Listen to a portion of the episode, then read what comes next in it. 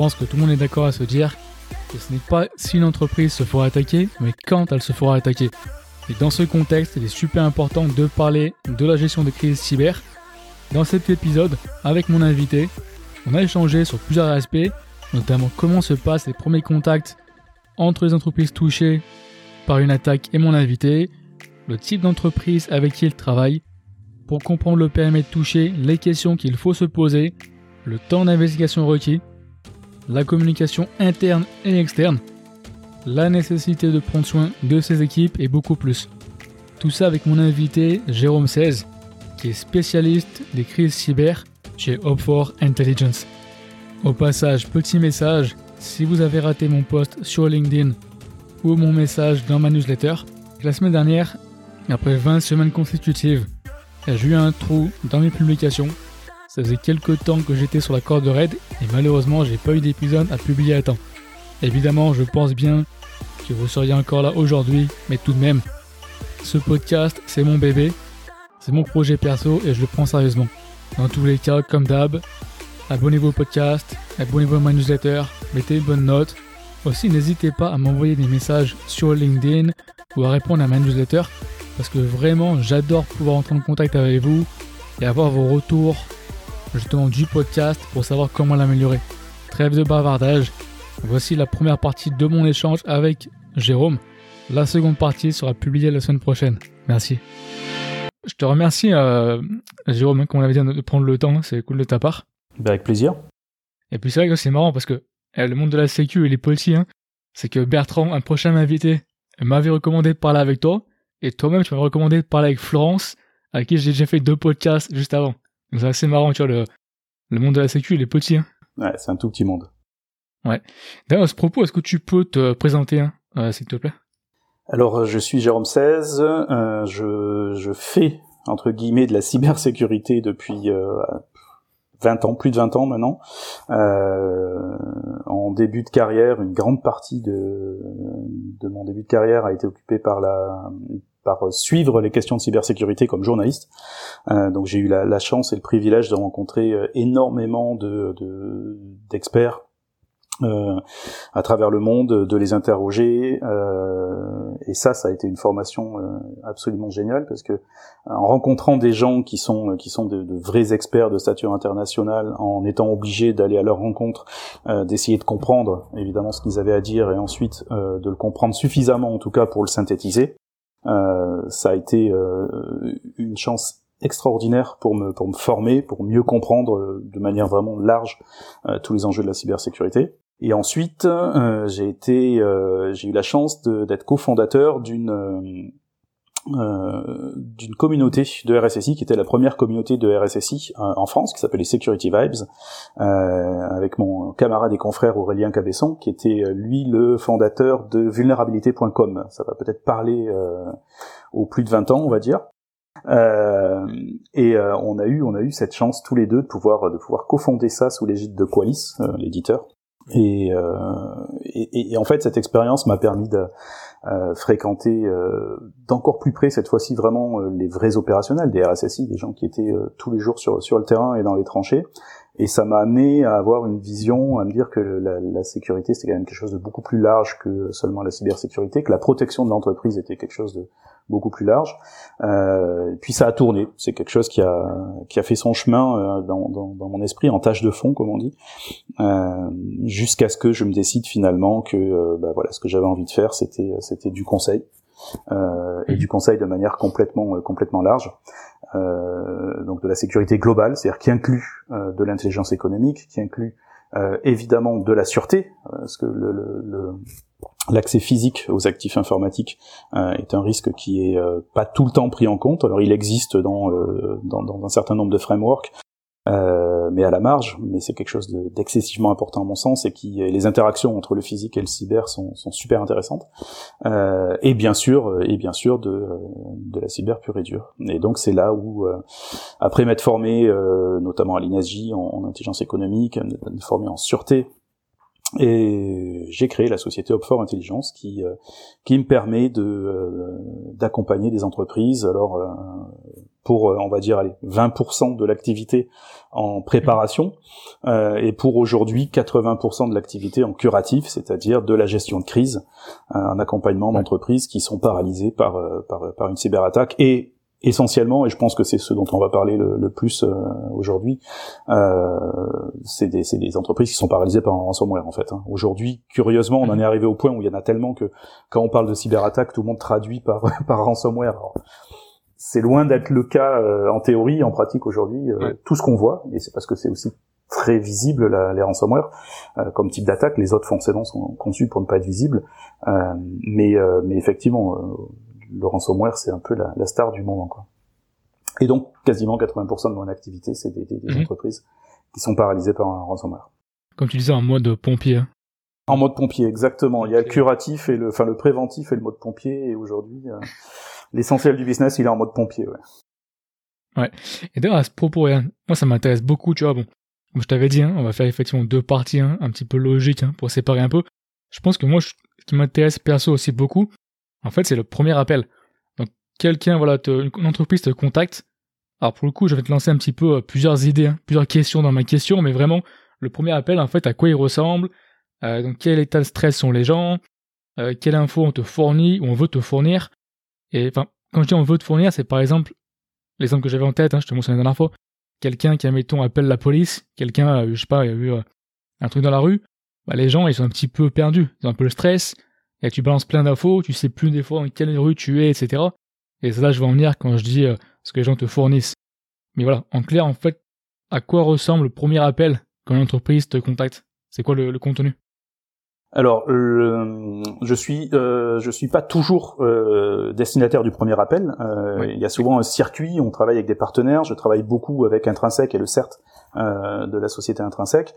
Euh. Et ce premier appel, euh, on, le fait, c'est souvent intrinsèque qui va le recevoir, et ensuite on va monter un dispositif avec d'autres partenaires, InQuest par exemple, qui est, qui est un autre acteur de la, cybersécurité, avec qui on travaille beaucoup, et on va monter un appel dit de qualification. Donc c'est souvent là le premier contact avec avec la victime, c'est que on, on a un, un call de qualification de prise de contexte en fait.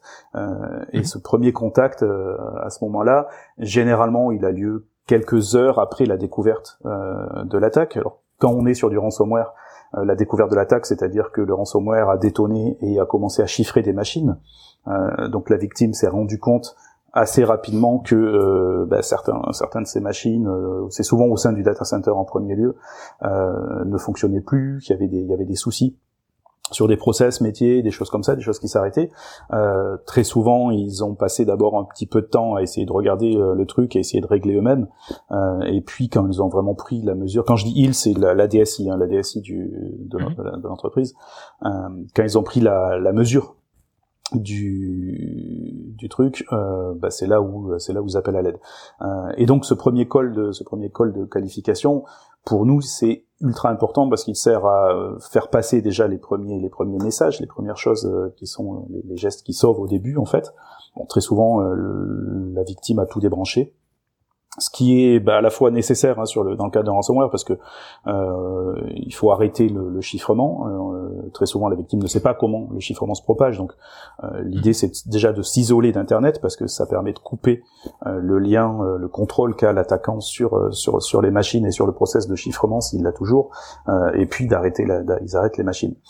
Le souci, c'est qu'en arrêtant tout, c'est un peu comme l'entre la, la, la la ville qui se qui pour se protéger ferait sauter tous ses ponts. Bon mais après au bout d'un moment euh, on est dans une ville sans pont et on peut plus sortir quoi. Euh, donc on se retrouve souvent face à ça. Euh, et ce premier call sert alors à la fois d'un point de vue purement gestion de crise, à poser un petit peu les bases, à, à, expliquer euh, euh, qu'est-ce que qu'est-ce qui va arriver, comment ça va se passer, pour essayer de, mettre des jalons un petit peu dans la, gestion de la crise. Euh, et puis techniquement, et ça c'est le boulot aussi du CERT, euh, ça va être d'avoir une idée du périmètre quel est le périmètre mmh. touché euh, et de des informations dont on dispose. Est-ce qu'on dispose déjà de la note de rançon? Est-ce que on dispose déjà de euh, quel est le quel est le, type de machines qui sont touchées, où elles sont situées, euh, comment est-ce qu'on sait comment euh, les premières machines ont été chiffrées? Voilà, c'est il y a, y, a, y a, un paquet de questions comme ça qui peuvent venir et qui vont vraiment dépendre pour beaucoup de, des premières actions faites par la victime. dans le cas des DSI très mûrs, euh, et qui était qui était un peu mûr en termes de cybersécurité. On, on a beaucoup d'informations déjà parce qu'il y, y, avait des outils de monitoring, il y avait des, des, choses comme ça qui ont pu qui ont pu remonter des, des informations. Et puis souvent, ben, enfin dans d'autres cas en tout cas, on a on a rien et, et c'est là où on commence à creuser. Quoi. Hmm. Ouais. Et tu en fait là, du coup, je prenais pas mal de notes. Il y a plusieurs aspects de questions que j'ai en tête, hein, je vais te poser. Et je vais peut-être revenir déjà sur une que j'avais euh, prévue juste avant. C'est que en fait, c'est quoi, on va dire, le type de client que tu, euh, tu gères? Parce qu'il y a un truc que tu m'as dit, et je vais te citer un peu, tu me disais qu'en fait, il y a beaucoup de, de, grandes boîtes hein, qui voient pas le danger et qui pensent, qui pensent être à l'abri. Et c'est intéressant parce que souvent, moi je suis commercial, hein, souvent c'est plutôt les PME qui vont te dire Ah, mais nous on est trop petits, euh, on n'intéresse personne. Et là en plus, du coup, tu me dis que même les grosses boîtes pensent elles-mêmes être à l'abri. Donc en fait, c'est un peu marrant de, de se dire que, indépendamment de la taille, euh, c'est là où j'en reviens toujours. C'est qu'en fait, tout dépend de la culture de l'entreprise, Exactement. la culture sécurité de l'entreprise. Soit tu l'as, soit tu l'as pas, indépendamment de la taille. Mais concrètement, en fait, toi, tu travailles plutôt avec quel type de, de boîte? Ce sont, je, travaille essentiellement euh, avec des entreprises, qui sont plutôt des grandes entreprises. Euh, donc ça, ça, ça, va de, de grosses ETI euh, à, à, des, à, des, grands groupes, des grands groupes internationaux souvent. Euh, ce sont des, des, entreprises effectivement. Alors c'est assez, euh, c'est très ambivalent en fait parce que très souvent ensuite quand on commence à, à entrer dans, dans, les discussions, à côtoyer les DSI, les RSSI, euh, et on reste avec eux pendant pendant pendant 15 jours, 3 semaines, un mois, un mois et demi parfois. Euh, donc du coup on parle et, et on voit très bien que euh, les DSI, je parle des DSI, donc la DSI, c'est-à-dire le, service informatique en fait, hein, et les gens dans la DSI, d'un côté avaient tout à fait conscience des risques, euh, et malheureusement on intervient souvent euh, juste avant des grands projets par exemple où euh, il y avait un, un déploiement d'EDR qui était qui était prévu euh, dans les trois mois qui viennent. il y avait voilà. Y a... Bateau, ça. Voilà, mais ça arrive. malheureusement, ça arrive ça arrive très souvent. C'est vraiment pas de bol. Ouais, ça. Ouais, on a eu le cas aussi d'une victime qui avait prévu un, un, bel audit avec un beau pen test euh, et, euh, et qui s'est fait qui s'est qui s'est fait avoir par un ransomware quelques jours avant seulement le début de la prestation de, de pen test. Euh, de même pour une autre victime qui avait prévu un exercice de crise et qui, hmm. euh, qui du coup était victime d'un ransomware quelques jours avant de commencer la préparation en fait de l'exercice. Euh, autant dire que l'exercice finalement ça, il s'est fait dans la vraie vie. Euh, et donc en fait ouais donc il y a, y, a, y a, des DSI qui sont des, enfin, des, des équipes et des, des, services informatiques et de, sécu de, sécurité de l'information euh, qui sont à la fois parfaitement conscients du, du danger, hmm euh, et qui prennent des mesures. Simplement, ils sont pas toujours écoutés autant qu'ils devraient l'être. Et puis, bah, il y a des arbitrages aussi. Euh, euh voilà, l'objet de la société, c'est quand même de fonctionner et de produire. C'est pas de faire de la cybersécurité. Donc, euh, il y a des arbitrages qui sont qui sont faits. Euh, pas forcément toujours les bons, tout simplement parce que au niveau de la gouvernance de l'entreprise, le risque, ce risque de ransomware, même si on parle beaucoup de ransomware aujourd'hui et que je pense que maintenant les gens ont quand même un peu compris que ça peut arriver à tout le monde et que ça arrive vite. Euh, la gouvernance n'a souvent pas conscience que un ça peut arriver vraiment très vite. C'est-à-dire que vraiment c'est c'est pas c'est pas c'est pas une image. Euh, et deux pense que c'est c'est purement un truc de la DSI et que le jour où ça arrivera la DSI pourra régler le problème en quelques jours. Donc d'un côté, on a des équipes qui sont à peu près, euh, qui sont conscientes en tout cas de la gravité de ce que ça peut être, euh, mais qui pour autant euh, n'ont pas toujours des super pratiques d'administration parce que c'est pareil, on a l'année dans le guidon, il faut bosser, il faut avancer, on a plein de projets et donc ben, on prend des raccourcis. Euh, et, et, et, cette espèce d'ambivalence, on la retrouve très souvent. Hein. C'est oui, on sait que ça peut arriver, on sait que c'est très grave, mais en même temps, euh, on a de mauvaises pratiques d'administration parce que euh, soit on sait pas faire autrement, soit euh, ben, c'est quand même plus rapide. Euh, et par-dessus ça, notre direction pense que euh, bon ben on s'en sortira parce que ils ont une bonne opinion de nous quoi. Ils pensent qu'on est des qu'on est qu'on est, bon et que ça sera réglé en trois jours. et c'est jamais le cas. Pour le coup, c'est jamais le cas. et c'est d'ailleurs l'une des premières euh, de points vraiment d'achoppement euh, quand on commence à discuter avec avec les victimes et mm. notamment avec la direction, c'est de faire comprendre que non non on est vendredi soir, vous ne repartirez pas lundi quoi. Ça c'est juste impossible. C'est que des fois, c'est marrant, tu vois, les... quand tu parles effectivement des, des fois des prospects, des clients, t'as l'impression que les gens pensent que les techniciens et les techos, hein, ce sont des magiciens, tu vois, Ah mais ils sont, ils sont intelligents, ils vont trouver, t'inquiète pas, tu leur donnes. Ils sont forts, on a les meilleurs. Tu leur donnes, c'est MacGyver, tu vois, c'est un bout de chewing gum, un truc, et ils vont tout colmater. Enfin, je pense, des fois, c'est assez, ouais. C'est marrant de voir ça, ouais. Ouais, mais bon, en même temps, ça a toujours plus ou moins fonctionné comme ça. Et mhm. ce qui change aujourd'hui, c'est juste que le ransomware vient mettre le doigt vraiment là où se fait mal de, manière ultra visible. Euh, Avant, effectivement, avant, on avait une infection par un virus quelconque, on avait une intrusion. Euh, bon, c'était un peu plus facile de mettre ça sous le tapis. On le réglait pas super bien tout de suite, mais on finissait par le régler. Et puis, euh, et puis au niveau de la direction, ça apparaissait pas vraiment. Voilà, il y avait peut-être un indicateur qui disait ah oui tiens, en fait euh, on a eu on a eu un problème sur telle partie du SI et puis euh, la semaine dernière bon ça s'est réglé dans la semaine voilà il y avait il y avait très peu de visibilité aujourd'hui ce que a apporté le ransomware c'est que euh, quand tu es frappé par un ransomware tout s'arrête et quand je dis tout s'arrête, c'est-à-dire que mhm. euh, les usines s'arrêtent, la production s'arrête, et il y a des choses qui, qui étaient inimaginables pour pour le comex de l'entreprise. C'est-à-dire euh, euh, quand, quand, quand, tu es dans une société qui a euh, une entreprise qui, qui, qui, qui, travaille dans le monde entier, qui a 4-5 usines dans le monde entier, et que ces 4-5 usines sont à l'arrêt en même temps, alors qu'elles tournent habituellement 24 heures sur 24, 7 jours sur 7, c'est ultra visible. Là, tu peux plus, tu peux pas mettre ça sous le tapis, ça a un impact qui est, qui est énorme à la fois sur les clients, à la fois sur les partenaires, à la fois sur parfois aussi les autorités, parce que parfois c'est un peu c'est sur des marchés régulés, parfois enfin donc ça a un impact que qu'on ne peut plus mettre sous le tapis en fait. Et, euh, et la différence, elle est là. C'est-à-dire qu'aujourd'hui, euh, ça doit être ultra bien traité tout de mhm. suite.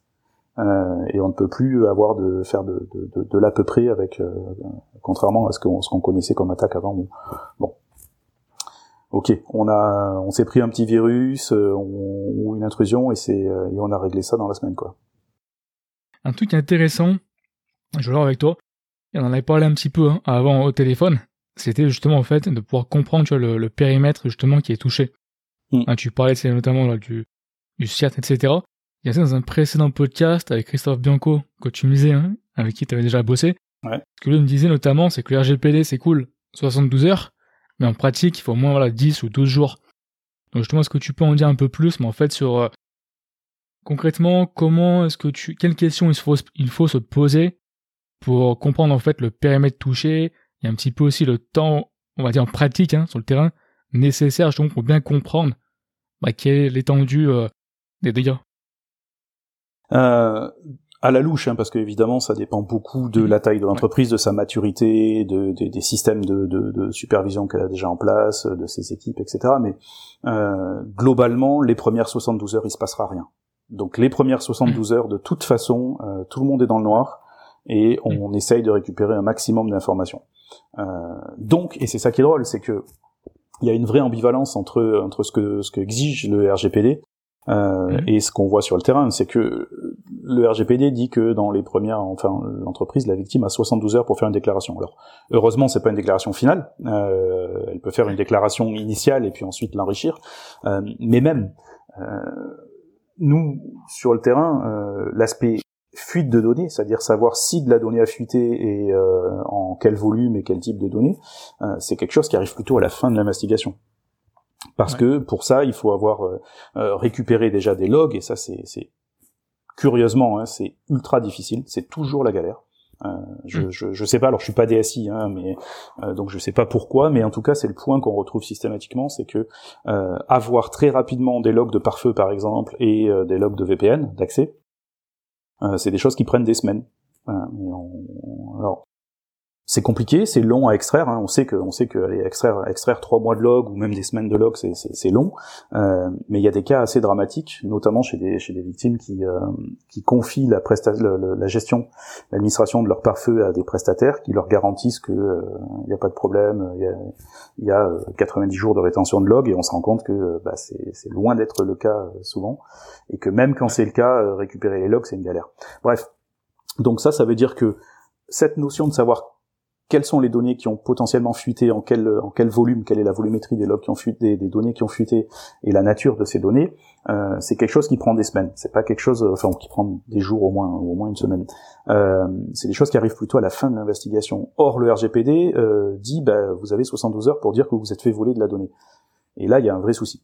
Parce que pour nous, sur le terrain, les premières 72 heures sont vraiment celles où on va découvrir un maximum de trucs, prendre un maximum de données, c'est-à-dire à la fois on absorbe, on, absorbe vraiment beaucoup d'informations parce qu'on doit connaître le système d'information de la victime très rapidement alors qu'on ne le connaît pas.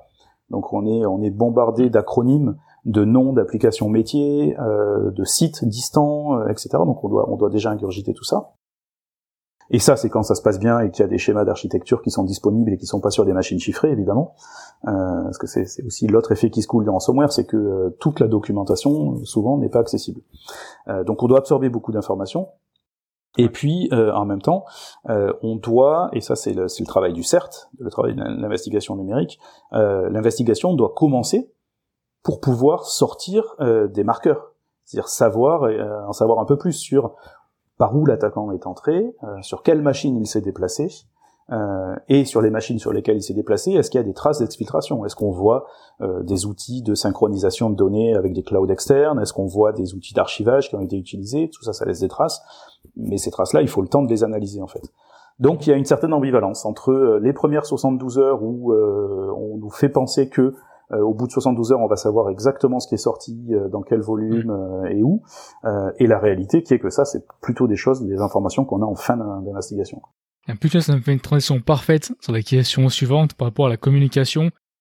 Donc en fait, communication en interne et en externe. Concrètement, un petit peu c'est quand ton retour d'expérience justement de, de, cette communication et notamment en rapport à ces fameuses 72 heures. Ou même, en fait, on peut même l'étendre un peu plus, hein, parce que c'est au fil du temps, forcément, hein, tu continues après à, communiquer. Mm. Euh, oui, alors ça c'est super important parce qu'il y a, y, a une, euh, y a une vraie incompréhension en fait, et c'est normal des victimes initialement, c'est que euh, quand on fait pas de, de, de, réponse à incident, on pense que euh, tout ça va aller très vite. Euh, or, ça va non seulement très lentement, mais ça a un rythme qui lui est propre. C'est-à-dire que ça va à la fois très vite et très lentement. Euh, quand je dis ça va à la fois très vite, c'est que on fait deux jours en une. C'est on, on, les équipes, tout le monde, hein, que ce soit les, les, experts externes qui viennent aider, le CERT ou les équipes évidemment de, la DSI et de la, la SSI.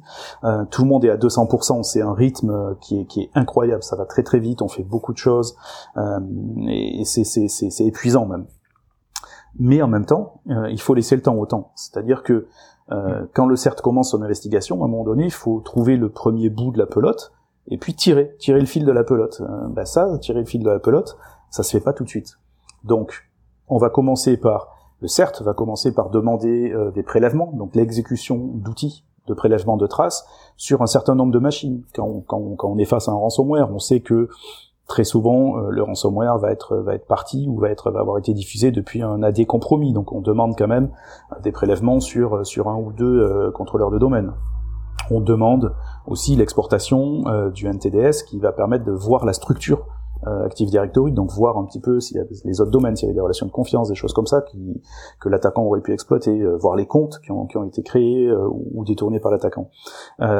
et puis on va demander peut-être aussi avoir des prélèvements sur des machines qui ont été chiffrées. Ça, ça permet de voir d'où est venu le chiffrement. La machine a été chiffrée, ça veut dire qu'il y a un code malveillant qui a été déposé dessus. et eh bien ce code malveillant, il vient d'où? Comment et comment il a été déposé? Est-ce que c'est du PSExec depuis depuis un contrôleur de domaine ou autre chose? Et donc ces, premiers prélèvements-là, euh, ça doit être la priorité absolue. Et ça, j'ai coutume de dire, alors après chacun euh, a ses propres ses propres abacs, hein, mais pour moi, les trois les, premières 372 heures, c'est ça. C'est on se met en ordre de bataille, on s'organise, on fait en sorte que chacun connaisse son rôle, sa mission, euh, et on focalise exclusivement sur le prélèvement des traces, de manière à ce que au bout de 24 heures, 48 euh, heures, le CERT commence à livrer des indicateurs de compromission. Et ces indicateurs de compromission sont absolument essentiels pour pouvoir passer ensuite dans la phase de remédiation, c'est-à-dire on va commencer à rallumer les services, on va commencer à, à faire revenir l'activité. Et on peut pas, on ne peut absolument pas euh, passer en phase de remédiation si on n'a pas euh, quelques marqueurs pour commencer vraiment. on peut préparer des choses, on peut préparer la remédiation, mais euh, souvent, les équipes DSI sont pas sont pas extensibles à l'infini, hein, et, et, je pense que dans les premières 72 heures, il vaut mieux se consacrer d'abord au prélèvement de traces, à la mise en ordre mhm. de tout le monde, euh, à l'organisation de la de la réponse incident. Euh, voilà, puis il y a des outils. Hein, il faut voilà, on sort tout le monde évidemment. On va pas continuer à communiquer sur le, le SI qui est compromis, dont on n'a plus la confiance. Donc on sort tout le monde. On va on, va créer des, des, des, outils qui permettent de communiquer ensemble hors SI. Donc tout ça, ça prend un peu de temps, euh, mais c'est du temps qui permet, c'est du temps qui est perdu entre guillemets initialement, mais qui permet ensuite de repartir avec plus de confiance. Et c'est le but. Hein. Mhm. Euh, le but, et c'est, d'ailleurs quelque chose qu'on, sur lequel on, on, insiste beaucoup parce qu'il n'est pas compris euh, immédiatement. Le but n'est pas de repartir vite. Le but est de repartir de manière avec avec de la confiance. Donc de retrouver de la mhm. confiance dans le SI. Euh, Et cette confiance dans le SI, on ne peut l'avoir que quand on a des indicateurs fournis par l'investigation numérique du CERT euh, qui nous permettent ensuite de lever le doute sur des machines et de commencer à, s'organiser en disant ok, euh, un truc tout bête aussi. L'investigation va permettre de déterminer quelle est la date de l'intrusion initiale. Parce que très souvent, c'est pas parce que le ransomware détonne euh, cette nuit que l'attaquant est entré cette nuit. Il était potentiellement là depuis plus longtemps. Des mois, ouais. Alors, ça a tendance à se réduire. Hein. Avant, la moyenne était plutôt de trois semaines, environ 15 jours, trois semaines avant. Euh, et aujourd'hui, on a, on, a, on, a vu plusieurs affaires récemment où l'attaquant était là depuis même pas 24 heures. Donc, bon, ça dépend. Le truc, c'est qu'on sait pas. Donc, il faut savoir. Euh, et cette date, cette date de première intrusion, elle est ultra importante parce que c'est celle qui permet de décider si on peut faire confiance au backup ou pas parce que tous hmm. les backups qui sont après la date d'intrusion potentiellement sont compromis. Donc ça veut dire qu'il va falloir les euh, lever le doute sur ces backups là aussi si on arrive à les récupérer. Euh, mais en revanche, tous les backups qui sont euh, avant la date de première intrusion, on peut leur faire confiance. Ils sont dans l'état dans lequel ils étaient. Alors ça veut pas dire qu'ils sont clean, mais en tout cas c'est pas cette intrusion là. Donc ça c'est important en fait. Et ces premières 72 heures, si on se focalise vraiment et qu'on aligne bien la, la, DSI et la SSI sur cet objectif de prélever des traces, en dehors de la partie organisationnelle hein, évidemment, euh, ça permet d'alimenter plus vite le CERT qui peut travailler plus vite, qui peut livrer plus vite des indicateurs, et donc ensuite de basculer euh, avec euh, avec plus de confiance et d'assurance euh, dans la phase de remédiation. Mhm. Et tu vois, je vais te poser un peu une colle, hein, je sais pas, mais ce que j'ai vu que tu avais fait, la fois tu avais fait un post intéressant sur un propos de FireEye, ma communication. Alors, notamment, tu avais dit, hein, on t'avait fait un petit post rapide, hein, et tu avais dit à la fin, le troisième point, euh, Faraday s'en sort pour le moment carrément bien avec sa communication dans une situation plutôt cauchemardesque. Mm. concrètement, peut-être que c'est un peu une colle à maintenant, parce qu'on n'avait pas parlé de ça avant, mais euh, en fait, qu'est-ce que tu avais pensé de ton expérience mm. de la communication de FireEye Alors, avec les infos qu'on connaît et que tu, euh, tu connais de, du dossier? Alors, j'ai plus du tout en tête euh, ce que FireEye a fait sur le moment. non, non, mais c'est, j'ai, j'ai, une mémoire de poisson rouge. Euh, non, euh, ce qui est sûr, c'est que la situation pour eux était cauchemardesque parce que dès qu'un acteur euh, spécialiste de la cybersécurité et encore plus de la réponse à incident euh, hmm. subit une brèche comme ça, euh, en termes de communication, c'est, terrible, évidemment. Euh, ce qu'a fait FireEye, c'était, il a fait le choix de la transparence. Euh, la transparence. Et il a assumé. Il a assumé le fait que ok on a été on a été mauvais on a été breaché euh, voilà. Euh, il y a des choses qui sont sorties. Alors il faut se souvenir que sur le moment hein, au, au, début on, ne savait pas ce qui était sorti. Euh, parlait de, de, de, tous ces outils de, de, de tests d'intrusion et on connaissait pas la nature de ces outils. Donc on, pouvait imaginer qu'il y avait des outils qui étaient un peu exclusifs, qui avaient peut-être des failles 0D qui n'étaient pas connues, etc. Euh, et ce qu'a fait FireEye... Désolé, petite pause de forceur. Si vous aimez le contenu, s'il vous plaît, abonnez-vous au podcast, mettez-lui une bonne note. Également, abonnez-vous à ma newsletter. Et aussi, si vous le pouvez, donnez-moi un coup de main pour faire grandir celui-ci et parlez-en autour de vous. Je vous remercie. C'est que euh, ils sont allés même au-delà de la transparence euh, qu'on peut attendre habituellement, et ils ont euh, décidé de cramer tous ces outils en, en, en, livrant toutes les signatures de manière à ce que euh, quiconque dispose des moyens évidemment de checker et de vérifier ces signatures, donc avec des EDR, des SOC, peu importe, soit capable de trouver, de détecter euh, l'exploitation de ces outils-là sur son sur son réseau. J'ai trouvé ça plutôt euh, plutôt plutôt mhm. vachement bien. Euh, alors après, il me semble qu'on a commencé à se rendre compte que c'était des outils qui étaient un peu des adaptations d'outils un peu connus. bon, c'était c'était moins reluisant, reluisant que ce qu'on imaginait au début, mais En tout cas, cette euh, euh, et puis il y avait de toute façon très certainement du travail propriétaire. Donc je, je sais pas, j'ai pas regardé en, détail hein, ce qui est la nature des outils qui étaient sortis, mais euh, en tout cas le fait de dire ok, notre métier repose notamment sur des outils offensifs. Ces outils, on se les a fait voler. Eh bien, on ne les garde plus pour nous maintenant, c'est plus possible. Donc on, va même au-delà de ça, on vous donne les moyens de les détecter chez vous euh, donc on les crame hein, au, final, euh, et on vous donne les moyens de les détecter chez vous pour éviter que d'autres euh, malveillants les utilisent. Et ça, j'ai trouvé que c'était en termes, alors en termes d'approche des transparences, c'est très bien, mais même en termes de communication, le fait de faire preuve de, d'un tel goodwill en fait et de transparence, c'est quelque chose qui est, super important et ils ont bien réussi ça. Ouais. Et du coup, ça me fait penser qu'en fait, par rapport à ce que tu dis, et en plus, tu vois, quand on réfléchit, tu vois, dans un cas différent, mais ce qui s'est passé avec OVH, Cloud, pareil, transparence. Et quelque part, ça me fait un peu aussi supposer que communication euh, dans ce genre de situation, c'est au moins aussi important la posture que tu prends, on va dire, hein, pour cette communication, que plus le, je vais pas le contenu, mais voilà, au moins ce que tu essayes, on va dire, bien sûr, de, bien sûr. de, communiquer. Bien sûr. Hein, bah, c'est ultra important. Et tu as, as dit le mot très juste, hein, c'est la posture. C'est-à-dire que voilà, on, a, on a une, on a des principes et on, on se tient à ces principes-là.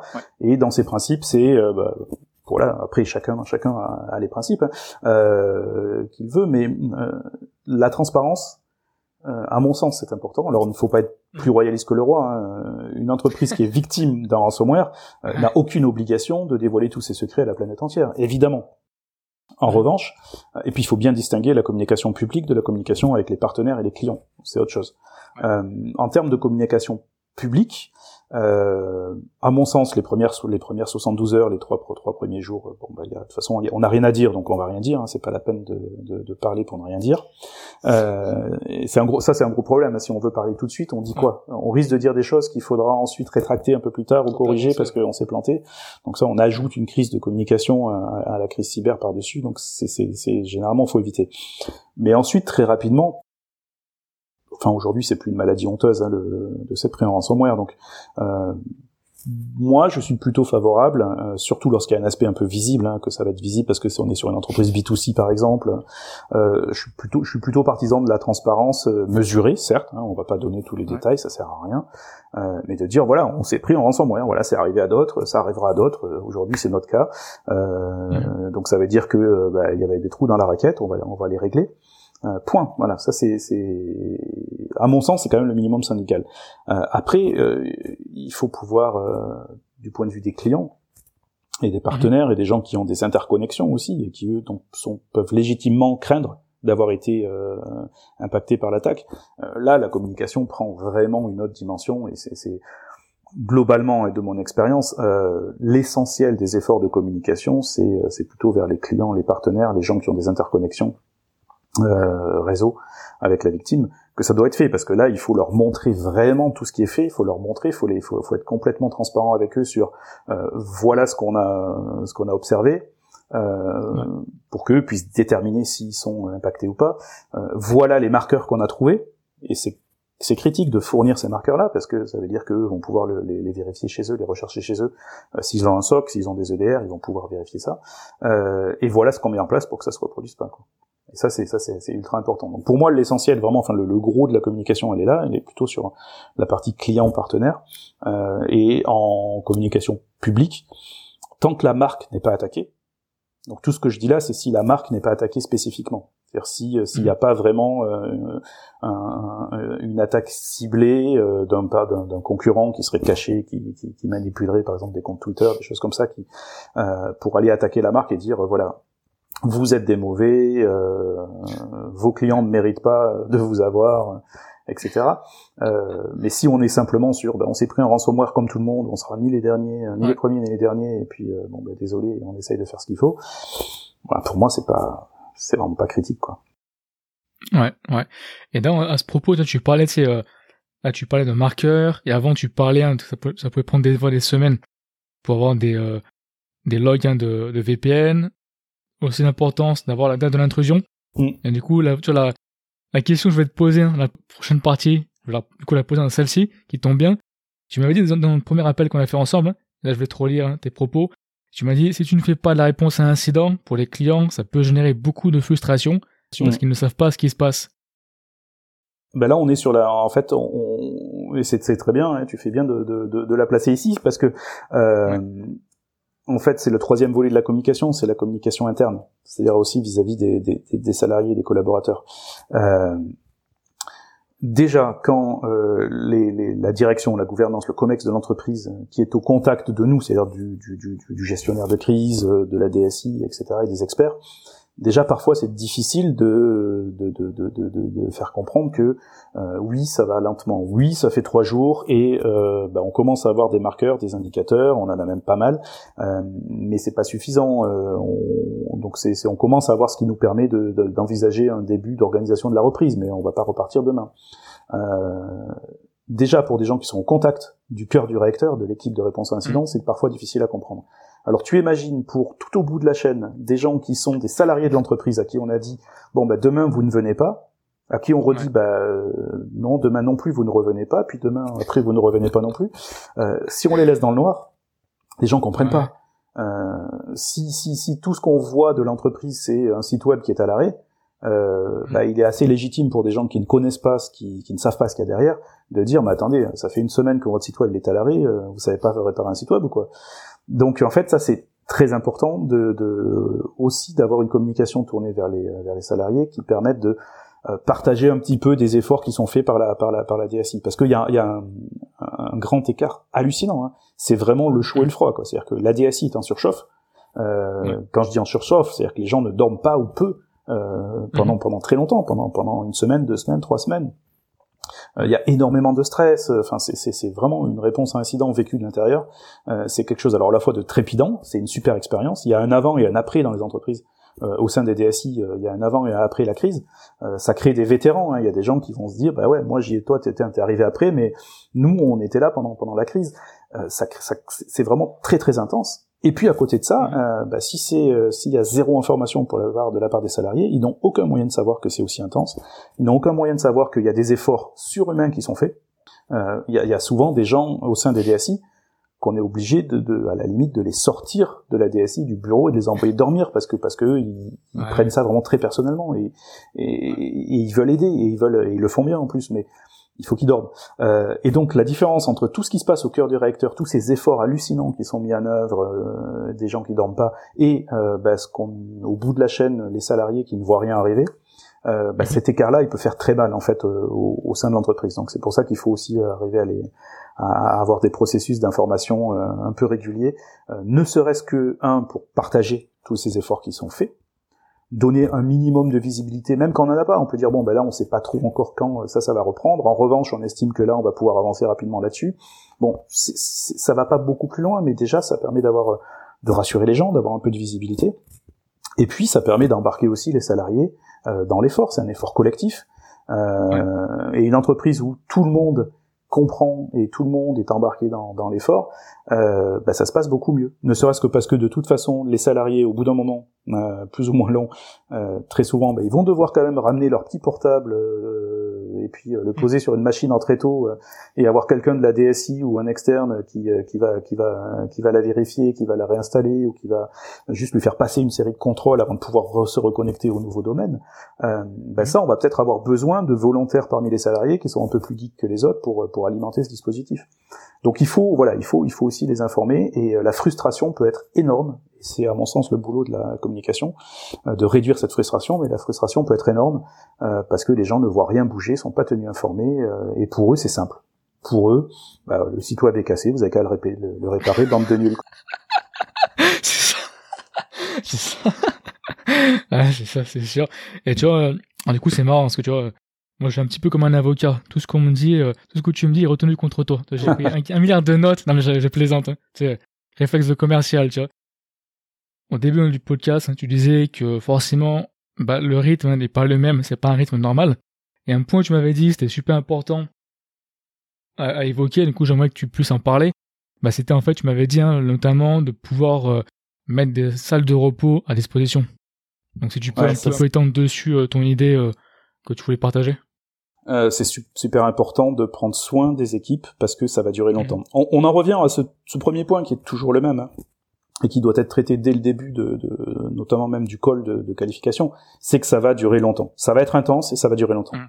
Et je pense que une victime qui n'arrive pas ou qui ne veut pas comprendre ça, euh, va faire face à beaucoup de frustration euh, dans, dans, dans, sa réponse à l'incident. Donc ça va être intense et ça va durer longtemps. Euh, et, et, si on si, si, si, on suit cette logique-là, ce, ce raisonnement-là, si c'est intense et que ça dure longtemps, euh, ça veut dire que les, les, les, équipes vont être soumises à rude épreuve euh, et il faut donc leur permettre de, de souffler, de se, de se reposer.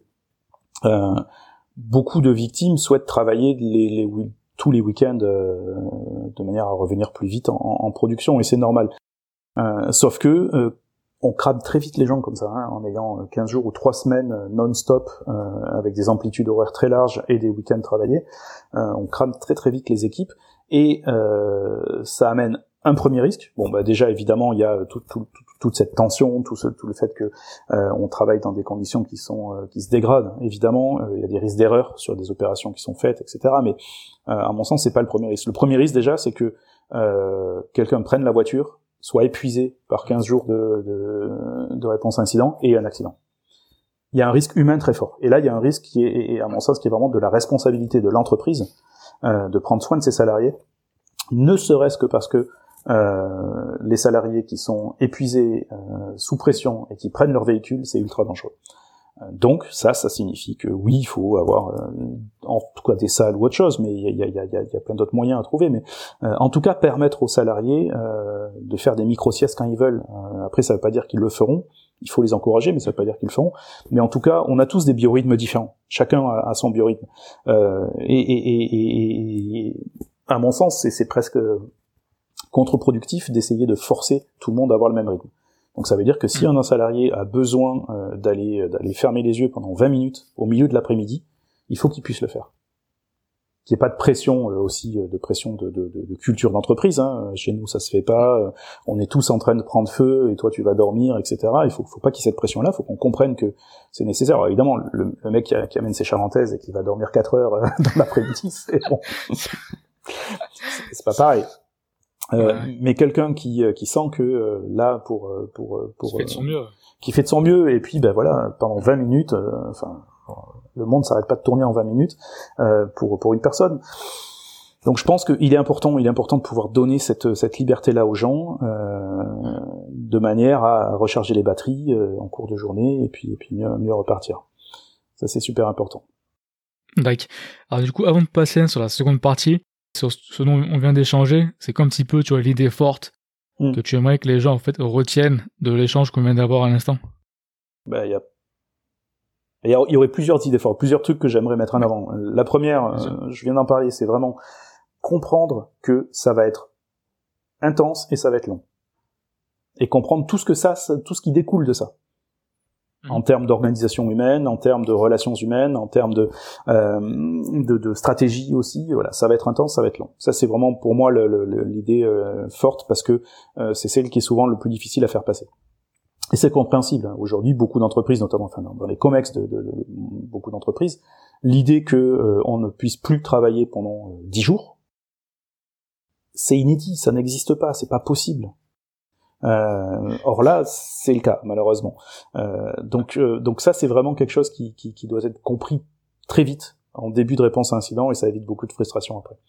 Euh, la deuxième idée forte, c'est que bah, il faut s'organiser. Il faut, il y, a une, y a une organisation et que euh, nous, quand on arrive, on, on, on a cette habitude-là. C'est-à-dire que pour la victime, c'est un événement absolument tragique, euh, difficile, qui peut même mettre en, en, en danger la survie de, de l'entreprise. Euh, et donc il y a beaucoup de stress, beaucoup de tension. Euh, nous, on en fait beaucoup. Enfin, c'est notre quotidien. Euh, mmh. et, et, et, donc effectivement, quand on, quand on, quand on, donne des, des, des, quelques conseils d'organisation, quand on essaye de, de, de, mettre en place les cellules de crise d'une certaine manière, quand on, quand on propose de faire du reporting d'une certaine manière, quand on propose de, euh, des outils de tracking, euh, bah en fait ils sortent pas de n'importe où ces outils-là. C'est on, on, on, partage l'expérience qu'on a eue avec avec d'autres victimes et ça c'est super important de se dire ok euh, l'équipe de réponse à incident est là pour nous aider et euh, ils vont faire de leur mieux pour s'adapter à notre façon de travailler parce qu'évidemment on n'est pas sur du prêt-à-porter, euh, mais en même temps, euh, bon, ben, on, il faut il faut qu'on suive aussi un peu leur, les, les, les consignes. Donc ça c'est important de se dire que voilà, les experts sont là pour pour, pour aider et malheureusement, euh, bah, parfois, on, on, amène des, des, nouvelles qui sont pas celles qu'ils veulent entendre. Dire, bah non, on ne suggère pas de repartir tout de suite, par exemple, ou non, rouvrir les accès externes euh, aujourd'hui à, cette étape-là, à mon sens, c'est pas possible.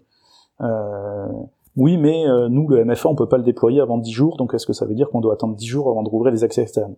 Oui. Maintenant, si évidemment c'est critique, ben, on va essayer de trouver des solutions.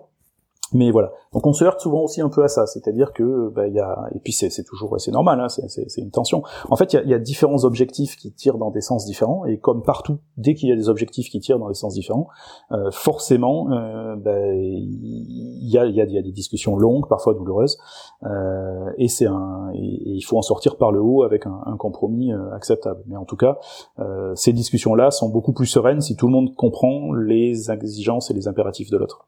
Donc nous, on comprend très bien que le mhm. client euh, et la victime veut repartir très vite.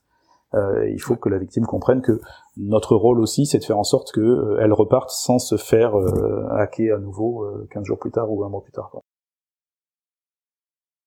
Donc ce sont les deux, à mon sens, ce sont vraiment les deux, les deux, les deux idées fortes. Alors on pourrait, on pourrait en rajouter plein, hein, mais ça et alors attends, oui, oui, peut-être la troisième, allez, puisque ouais, 3 c'est un bon, c'est un bon chiffre.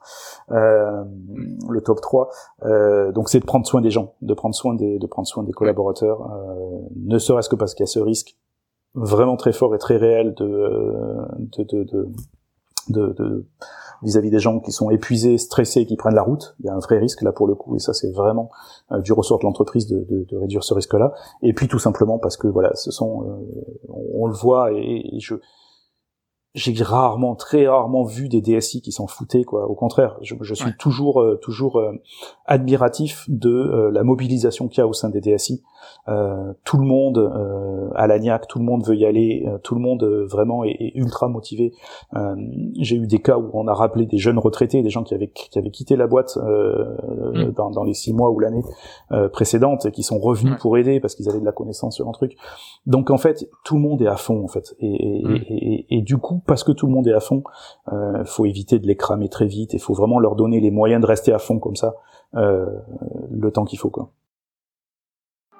J'espère que vous avez aimé le contenu de cet épisode. Si c'est le cas, s'il vous plaît, abonnez-vous au podcast, mettez-lui une bonne note. Et si vous souhaitez plus de contenu additionnel chaque semaine, sachez que j'ai une newsletter.